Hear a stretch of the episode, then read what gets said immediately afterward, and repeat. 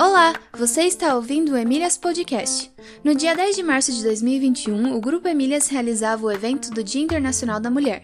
Uma de nossas convidadas foi Ana Paula Chaves, professora da UTFPR que foi entrevistada sobre seu doutorado na Northern Arizona University pela professora Maria Cláudia, professora Adolfo e pela aluna Thais Bernard. O episódio de hoje é uma republicação da entrevista que foi gravada ao vivo. Espero que gostem!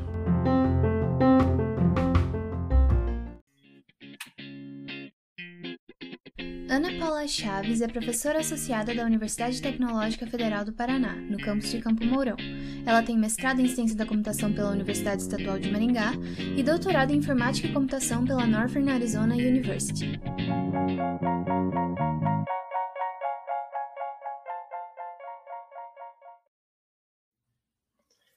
Então, seja bem-vinda, Ana Paula.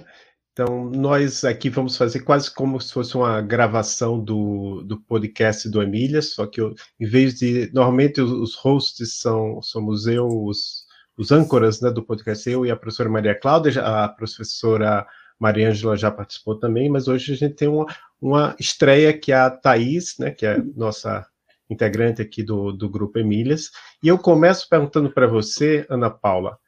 É, você é professora lá do, do...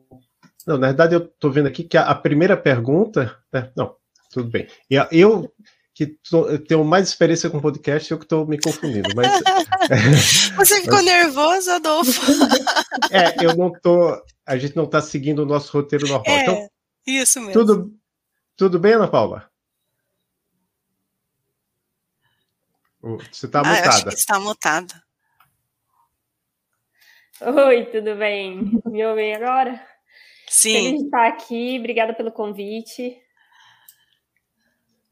Muito bom, Ana Paula, muito bom ter você aqui também. A gente já teve um, outros momentos de parceria, né, com Emílias, você está até Sim. com a camiseta do Emílias Sim. aí, que beleza. muito bom te ver. Acho que passo a palavra então para o Adolfo. Vai lá, Adolfo. Agora eu que estava mutado. Na verdade, a primeira pergunta é sua.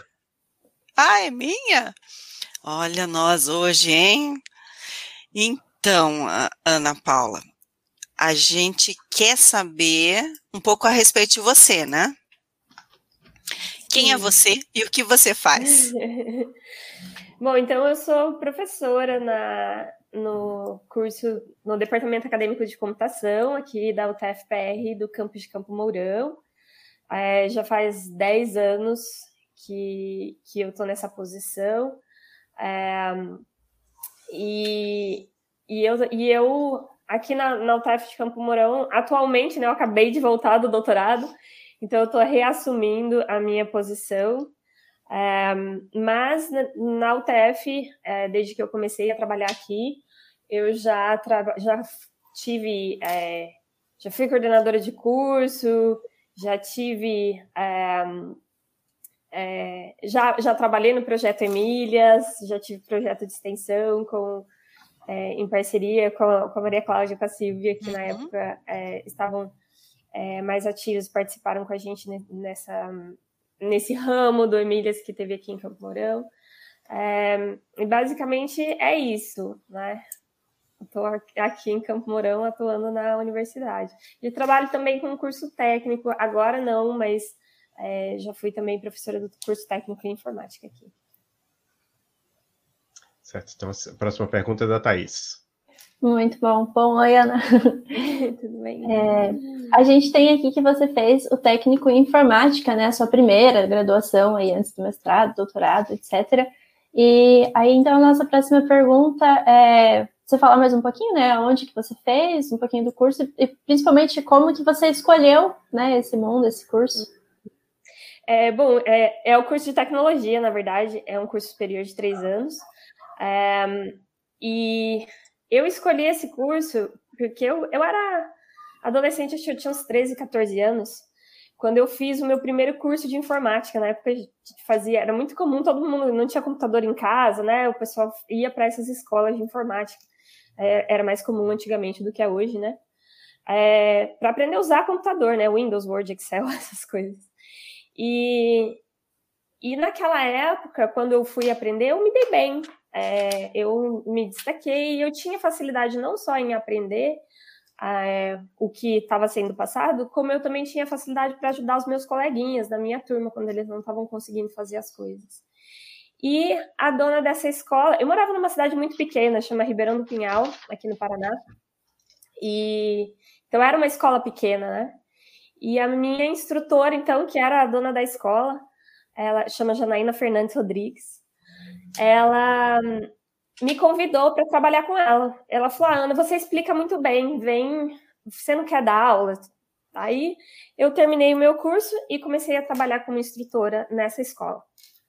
E, e na época, a Janaína estava fazendo esse curso de tecnologia e informática no então Cefet, em Cornélio Procópio, que é uma cidade vizinha à cidade onde eu morava. E a Janaína era uma, uma pessoa muito para cima, muito automotivada, assim, muito animada. E, e ela, então, estava sempre deslumbrada com tudo que ela aprendia lá na, na faculdade.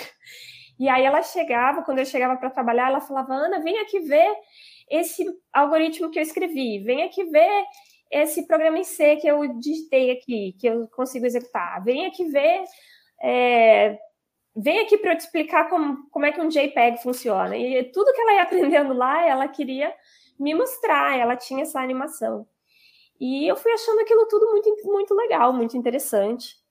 E, e aí, quando chegou a hora de eu decidir o que eu queria fazer, para mim foi uma escolha óbvia. Eu estava bem envolvida com, a, com aquelas. com aquele curso, aquelas coisas que ela fazia, e eu achava aquilo muito legal e eu queria aquilo. então foi assim que eu escolhi, eu não fui seguindo os passos da Janaína. Ah, que interessante. Então você já já escolheu tendo uma noção do que era o curso.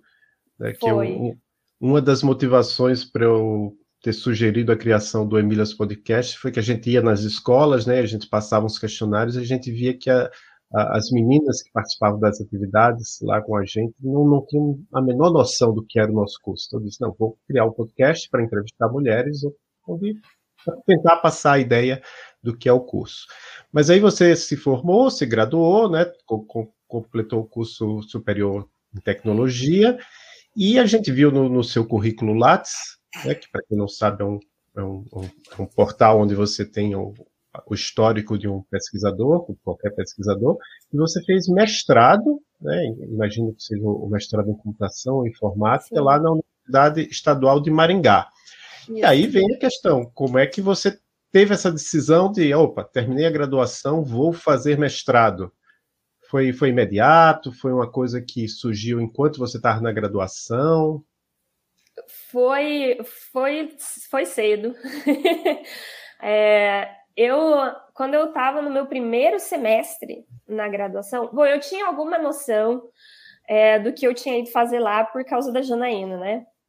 Então eu já tinha brincado com Pascal algumas vezes. Eu não, não era boa, tinha, né, enfim, não tinha ainda desenvolvido nenhuma habilidade, assim.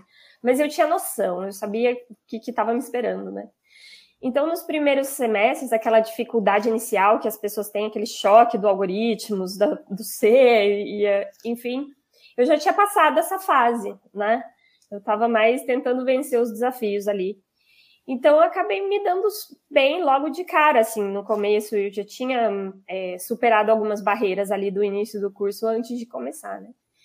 E, e aí, então, o meu professor de algoritmos é, me indicou para um grupo de pesquisa. Na época, era um grupo em, é, de engenharia mecânica, um professor de engenharia mecânica, mas eles precisavam de programas, então eles, na verdade, contratavam uns, uns estagiários, uns bolsistas de iniciação científica do curso de, de informática para trabalhar nesse laboratório.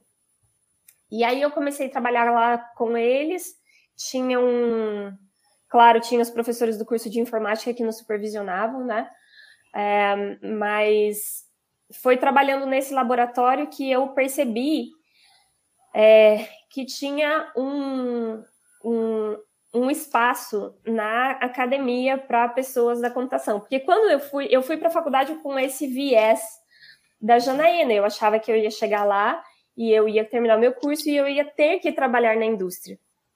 Mas eu tinha esse desejo anterior, eu gostava de ensinar, eu gosto de ensinar. e, e aí eu falei assim, bom, eu tenho que abrir mão desse prazer em ensinar, porque eu vou acabar indo para a indústria, vou fazer outras coisas, tinha uma visão de carreira bem diferente. E foi trabalhando nesse grupo de pesquisa que eu percebi que, na verdade, não era bem assim, que existia toda uma carreira que eu podia construir na academia e que o passo para fazer isso que eu precisava seguir era o mestrado. Então, eu tinha alguns professores é, do curso que, na época, estavam fazendo o mestrado em Maringá, na, na UEM, e, e aí eles falaram: ah, se você quer mesmo fazer isso, né? Vai ter um programa ali na UEM, é perto, é aqui no Paraná, enfim. E aí eles me deram todos os, os caminhos das pedras ali sobre o que eu precisava fazer é, para eu chegar lá. Então, no meu último semestre, na graduação, eu já apliquei para o programa de mestrado. Então, eu terminei a graduação, me formei e fui direto, emendei aí o mestrado na UEM com a professora eh, Elisa Uzita. Certo, muito legal. A gente também sabe, né, que você, como você mesma já falou, né, é professora da UTFPR Campo Mourão desde 2010. Né? Sabe que eu também entrei em 2010 na UTFPR Curitiba. em que momento você decidiu fazer o doutorado? E como foi a decisão de ir fazer o doutorado fora do Brasil também, né? Hum. É, teve um, um, um espaço longo é, entre eu fazer o mestrado e eu começar o doutorado. E, e as razões para isso, elas foram quase quase todas pessoais, assim, mais pessoais do que profissionais. É, na verdade, assim, quando eu terminei o mestrado, eu não pensei em ir direto para o doutorado.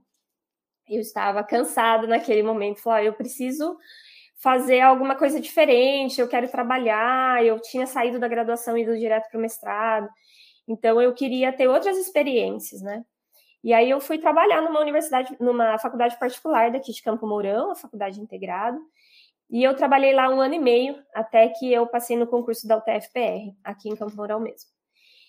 E Aí eu comecei a, a trabalhar na, na UTF, então não estava com esse pensamento, ah, eu quero fazer doutorado, porque naquele momento estava começando a minha carreira, tinha acabado de entrar na universidade. É, naquele ano eu me casei. E essa informação é importante, porque chegou um momento, é, três anos depois que eu tinha entrado na UTF, que o nosso departamento teve um programa de DINTER, um doutorado interinstitucional, com o IME-USP, no qual é, 13 professores, se eu não me engano, do nosso departamento é, se, se graduaram. Então, é, 13 professores obtiveram o doutorado é, pelo IME-USP durante esse projeto. Foram cinco anos de projeto de DINTER. E, e eu podia participar desse projeto, mas eu tinha um outro projeto pessoal que era é, filhos. Eu e meu marido tínhamos nos casado há, há dois anos, dois anos e meio, e a gente tinha filhos.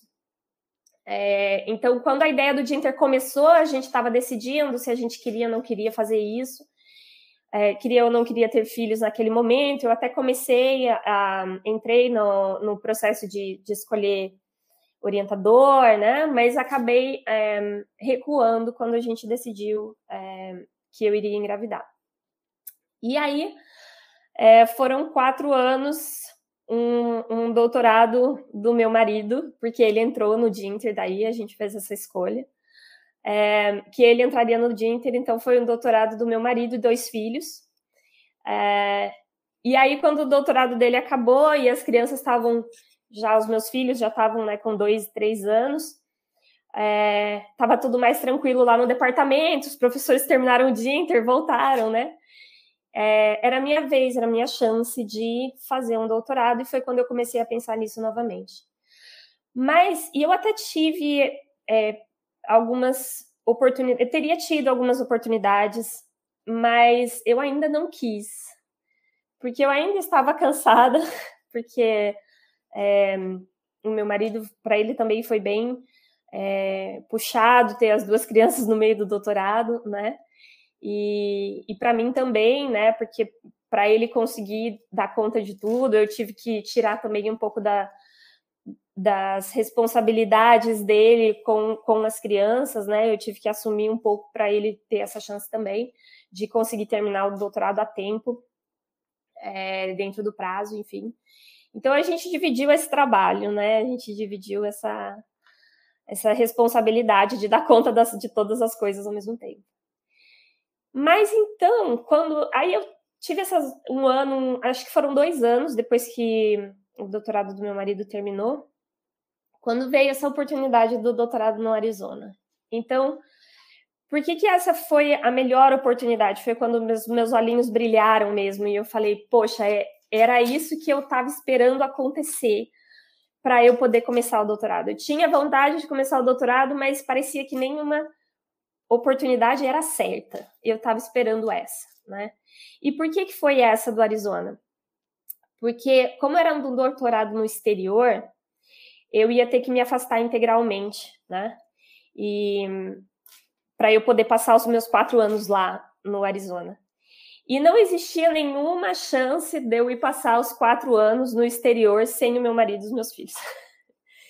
Então, ia, ia, se eu decidisse fazer um doutorado aqui no Brasil, eu teria mais dificuldade em trazer o meu marido e os meus filhos comigo, né? Mas como era no exterior, a gente conseguiu um, um, afastamento para o meu marido também. Então, ele também se afastou e nós fomos com a família toda para o Arizona. E essa cidade onde a gente morava era uma cidade relativamente pequena, é, até menor que Campo Mourão, é, e uma cidade muito segura. Então, as outras opções que eu teria para fazer um doutorado aqui no Brasil, eu me preocupava um pouco com a segurança dos meus filhos, com a escola. Então, quando, quando apareceu essa chance, eu falei: puxa vida, é, eu vou ter que. Eu não tinha esse desejo de morar fora do Brasil. Essa era uma coisa que eu não tinha sou muito apegada com a família, tenho raízes muito fortes. Mas aí eu pensei, poxa, mas eu, eu vou deixar algumas coisas para trás nesses quatro anos, mas eu vou conseguir levar meu marido e meus filhos comigo. E a gente vai ter uma qualidade de vida nesse lugar que a gente vai viver parecida com a qualidade de vida que a gente tem aqui vivendo em Campo Mourão. Então, isso foi é, o que mais nos motivou nessa escolha.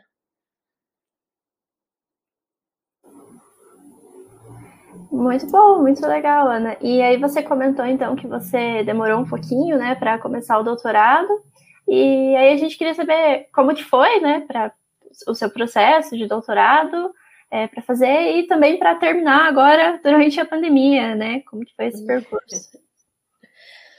É, acho que a primeira barreira que eu que eu senti logo de cara foi cultural mesmo, né?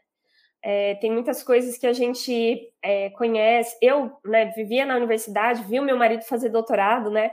Tinha muito esse viés do doutorado no Brasil. E aí, quando a gente chega lá, as coisas têm nomes diferentes, as regras são outras. Então, essa barreira cultural, ela existiu, ela foi real, assim. É, sobre como a burocracia mesmo funciona, sobre como vão ser as minhas se eu vou ter que fazer aula, não vou ter que fazer aula. É, então, tinha muito regulamento, muita coisa que não é nem que eu não entendia, é que eu achava que eu sabia como era, e na verdade não era, né? Era diferente. Então, acho que essa barreira cultural foi a primeira barreira que eu enfrentei. É, foi, e por um lado, assim, eu tive a sorte e o azar, né? Porque o meu orientador, o professor Marco Gerosa, Marco Aurélio Gerosa, é, ele estava indo aquele ano também para o Arizona. então eu, eu fui, cheguei lá junto com ele, né? Na universidade.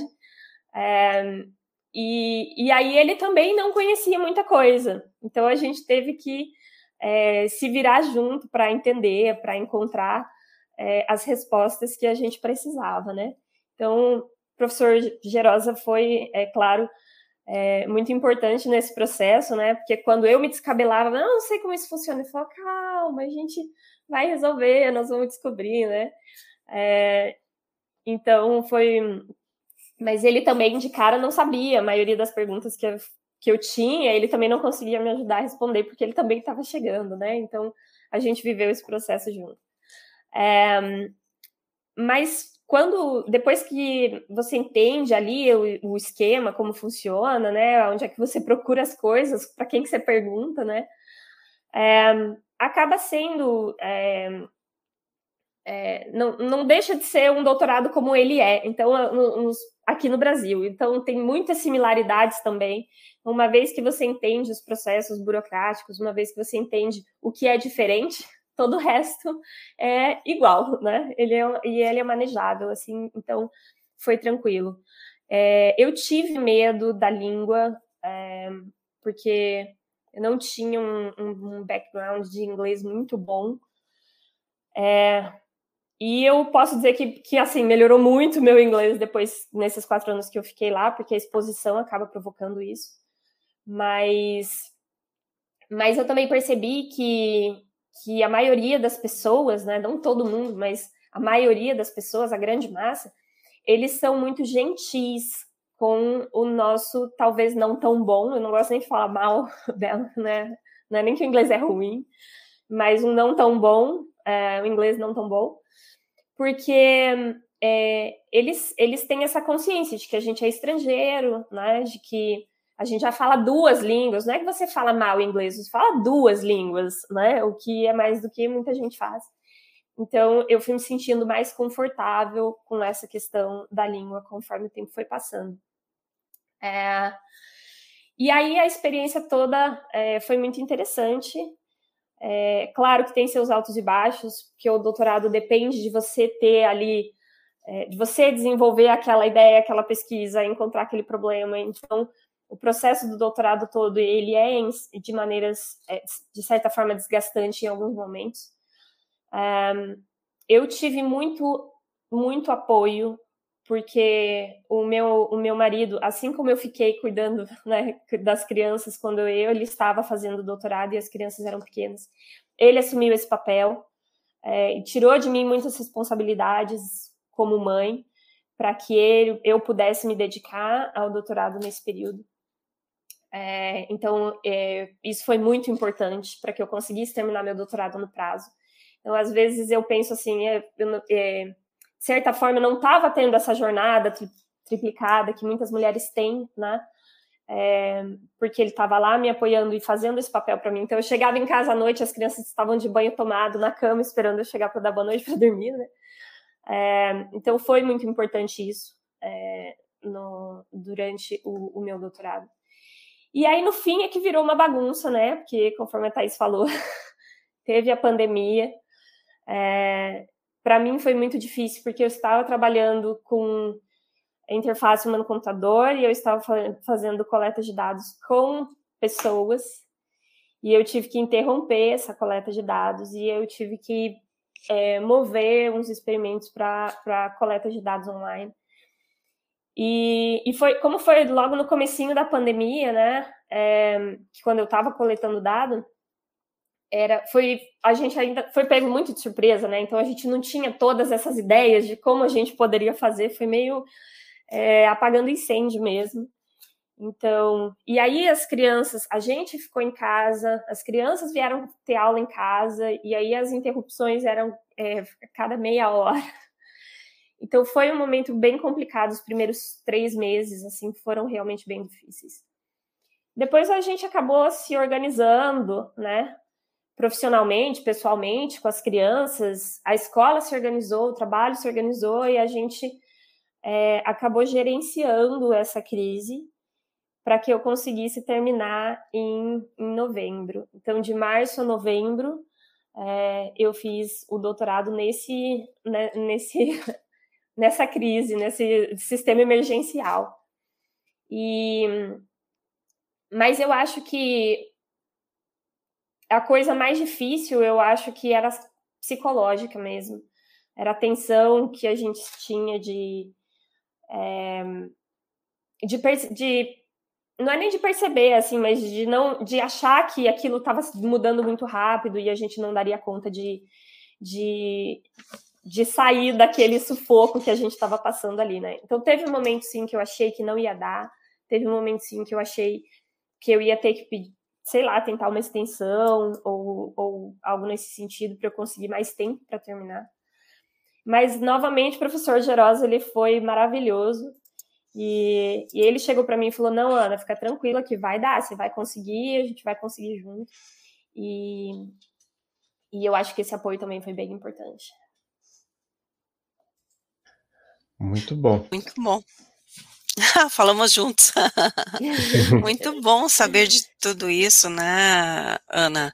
E, e também saber mais a respeito da parceria de vocês, né? Eu acho que esse, esse é um relato muito importante, né? De uma mulher na, na semana da, da mulher que a gente está uhum. fazendo aqui com Emílias, e saber dessa parceria, de uma hora um apoiou, né, para que o outro fizesse o doutorado e que as que as situações ali que estão envolvidas em casa, né, não ficassem largadas, né, que vocês continuassem a vida de casal, tendo filhos. Eu, eu lembro dos, dos seus filhos nos, nos congressos, né, então quer dizer, a, a gente também acaba meio que vivenciando um pouco disso que vocês viviam nesses momentos que a gente se encontrava, né, mas, e, e vendo sempre essa, essa parceria, esse companheirismo. Então, acho que isso é muito lindo mesmo, o que você mostra hoje aqui para as pessoas que estão nos assistindo, né?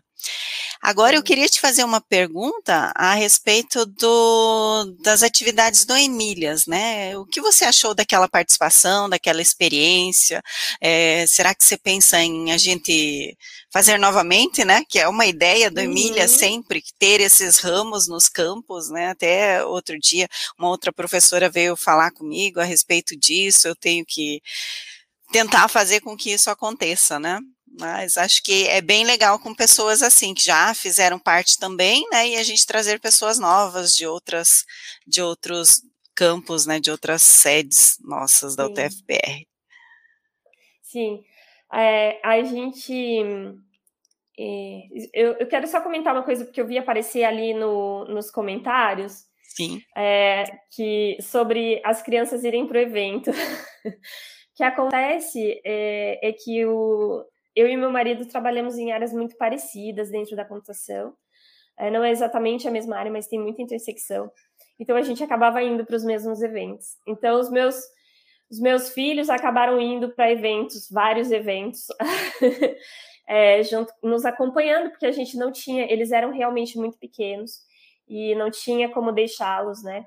Então eles eles iam mesmo. E eu acho que isso é uma coisa é muito interessante que a gente precisa observar mesmo. Até já conversei algumas vezes, a Silvia me consultou, a Silvia Amélia me consultou sobre isso, é, porque eu acho que tem muitos outros mães e pais por aí que às vezes têm dificuldade de deixar os filhos também. Então, é, eu imagino que isso seja uma, uma discussão que vale a pena ser trazida para a comunidade, né? Sobre o que a gente, como é que a gente apoia é, mães e pais acadêmicos que precisam desse espaço, né? Precisam se dividir aí nessa, nessa questão. Mas aí, é, respondendo a, a, Maria Cláudia sobre o Emílias, né? É, uhum. o Emílias foi uma experiência maravilhosa para mim. É, eu tinha começado um projeto já fazia é, um ano e meio, talvez, acho que já uns dois anos, quase dois anos, com, é, com meninas aqui do nosso curso de Ciência da Computação. A intenção, quando a gente começou, era a retenção das meninas do nosso grupo, é, do nosso curso. E a gente fez algumas atividades, a gente fazia encontros semanais e, e parava algumas atividades que a gente, inclusive, envolvia alunas do nosso curso técnico em informática também, para tentar é, trazer elas para o curso de computação, depois da quando elas terminassem o técnico. E a gente até fez algumas atividades com a comunidade externa mesmo, né? Alunos, alunas de ensino médio de outras escolas de Campo Mourão. É, e aí, uma vez, a Silvia veio conversar comigo, né? Falou assim: ah, Ana, a gente tem o Emílias e você tá tocando esse projeto aí dentro da UTF. E tava muito. Era pequenininho, né? Era, era basicamente só eu, até o professor Marco Aurélio Graciotto e o meu marido, o professor Igor Steinmacher, eles trabalhavam nesse projeto comigo, mas é, eles me ajudavam assim nas atividades externas e tal, mas nas reuniões semanais normalmente era só eu e as meninas mesmo. E a gente tinha descoberto que isso era mais efetivo, porque as meninas, elas queriam conversar de umas coisas que elas não queriam conversar quando os meninos estavam presentes. Então eles vinham de vez em quando, mas eles não ficavam todo o tempo participando das reuniões. Então, bem dizer, eu, a maior parte do tempo era eu que tocava. Então o projeto era pequenininho, que eu conseguia é, gerenciar, né, eu sozinha. E aí a Silvia falou: ah, vamos juntar, né? Vamos, vamos fazer coisa que a gente pode é, estender, que vocês podem participar com a gente, que a gente pode participar com vocês. E aí a gente escreveu um projeto de extensão intercampus e, e a gente fez algumas atividades é, em parceria, o que foi muito bacana. É, a gente, inclusive, fez uma atividade no, no CBSoft, né, no Congresso Brasileiro de Software, com, que aconteceu em Maringá, com alunas do ensino médio lá de Maringá. Foi muito, foi muito bacana. As meninas aqui do campus que trabalhavam comigo participaram, elas ficaram encantadas, adoraram. Mas logo depois, quando eu me afastei, é, o projeto não seguiu, né? E, é, e aí, agora que eu tô voltando, é claro, eu tenho sim a intenção de retomar essas atividades. Então, é, tendo um espaço no Emílias para mim, eu estarei de volta. assim com certeza. Me, me restabelecer aqui com a rotina de trabalho, quase bem é como começar do zero. Eu estou me sentindo assim, é, nascendo de novo aqui no trabalho. Mas o objetivo é retomar sim, porque eu achava, eu assim, falando do meu próprio trabalho, né? Mas eu achava que eu fazia uma coisa muito importante para aquelas meninas é, que estavam lá no nosso curso. E, e por isso eu tenho sim vontade de esse desejo de continuar. Certamente. Muito bom, muito bom, Ana Paula. Acho que agora o Adolfo vai falar um pouquinho. É, eu acho que agora, como a gente passou um pouquinho do tempo, né? Apesar de a gente ter começado atrasado, mas eu acho que eu, é o momento mais de, de agradecer uhum. novamente. Ana Paula, não, não vi nenhuma pergunta do, da plateia aqui nos comentários, mas a gente já fez várias perguntas. Bem que a gente teria várias outras, porque não é, o nosso, os nossos episódios lá do Emília Podcast, os nossos episódios regulares, né? Geralmente vão 40, 50 minutos, dependendo se é uma professora mais sênior, né? Uma profissional mais sênior, às vezes chega uma hora e meia, né? Como já aconteceu, mas a gente até entrevistou, você falou de Maringá, a gente entrevistou a Itana Jimenez, que é professora, professora lá em, Maringá, professora aposentada agora, né? Mas é isso, a gente agradece mais uma vez e um, um grande abraço a você e desejamos que a gente faça parte do mesmo grupo no futuro. Desejo que sim, muito obrigada pelo convite mais uma vez. E e eu me coloco à disposição também para quem quiser conversar mais sobre. Olha, tenho alunos que têm dúvidas sobre doutorado no exterior, quero conversar, quero perguntar, quero, né, enfim, tenha questões mais específicas que quiser discutir, fique à vontade, pode conversar comigo, pode mandar os alunos conversar comigo também. Tá Legal.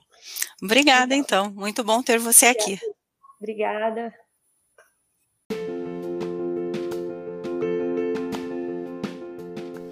Sigam o Emílias no Twitter, no YouTube, no Instagram e no Facebook para saber as novidades. Escutem o podcast no Anchor e nos demais agregadores de podcast, Spotify, Pocket Casts e outros, procurando por Emílias Podcast. Esse é um projeto de extensão da Universidade Tecnológica Federal do Paraná, o TFPR Campus Curitiba, e acesse a nossa página